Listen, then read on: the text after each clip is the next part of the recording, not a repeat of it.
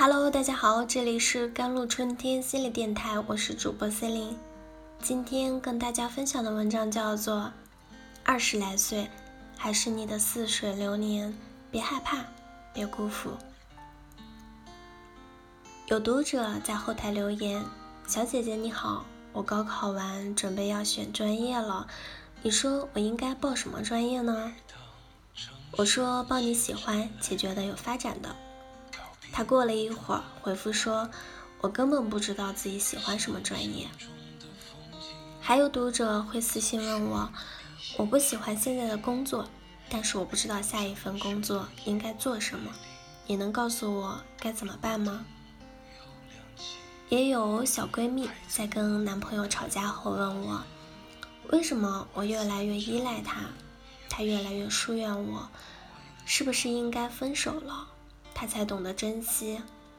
我可是为了他来到北京的呀。”其实我有点难过，每次有别人咨询我关于选择和梦想的问题时，我都会想起刚刚高考完时的我，也并不知道应该报考哪个专业，去哪个学校，于是随便选了一个。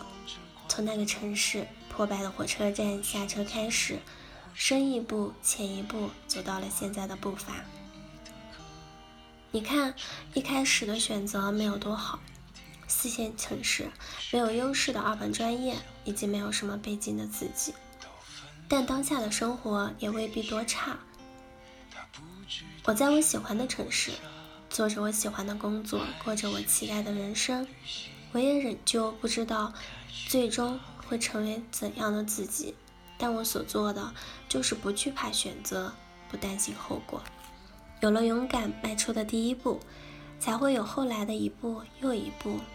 不一定每一步都是对的，但是走过的路，其实每每一步都算数。有以下几点心得可以跟你们一起探讨一下。第一，学会从别人的经验中寻找答案，比如说看书。彩童曾在《精进》一书中提到，如何做出比好更好的选择，其中提出了第一。从终极问题出发，以人生最高目标作为第一原则，发现自己内心真正渴望的事情。第二，在现有的格局上向前一步，这个也是我自己经常尝试的方法，就是定的目标要比能达到的高一点点，这样的价值尺度会让我们走向比当下的自己更宽阔的人生。书中还有其他方式，我不一一的穷举了，希望你们可以去看看。最好的成长或许不是自己去摔跟头长经验，而是看别人摔跟头，看别人长经验，自己默默记着那些收获。第二点是懂得套用选择模式，就像我们学数学和物理一般，掌握了公式才会做更多题，不知道自己适合什么事。也可以寻求一些公式化的解决。我推荐两种方法，一种是叫盖洛普优势识别器，一种叫做 MBIT 的职业性格测试。这个花半个小时左右的时间，你就会得到一份长达十九页的五大优势的主题报告，归属于四大类别，分别就是执行啊、影响、建立关系。和战略的思维，或者做一个职业性格测试。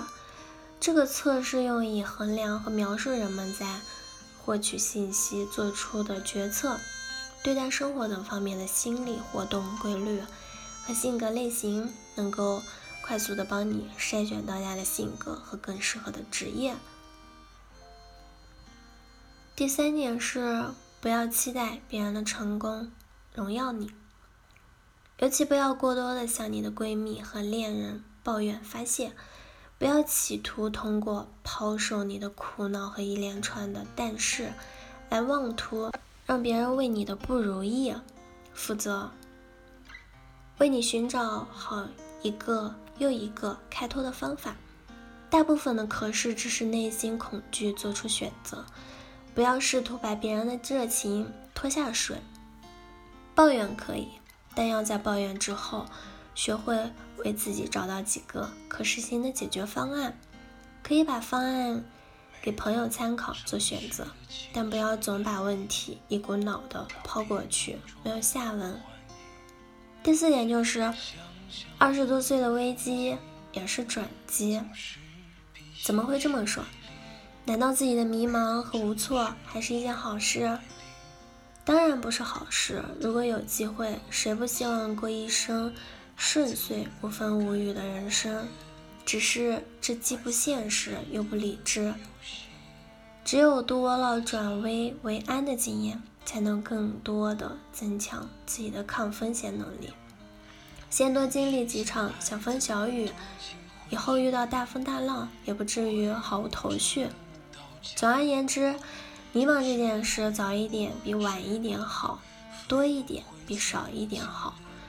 这代表着你对自我的审视和对当下选择纠正的时机。要相信，不仅仅是世界在选择你，同时。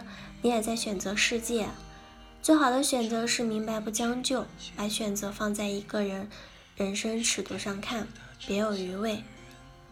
二十来岁还是你的似水流年，别害怕，别辜负。好了，以上就是今天的节目内容了。咨询请加微信公众号 jlct 幺零零幺，或者添加我的手机微信号幺三八。二二七幺八九九五，我是 c e l i n e 我们下期节目再见。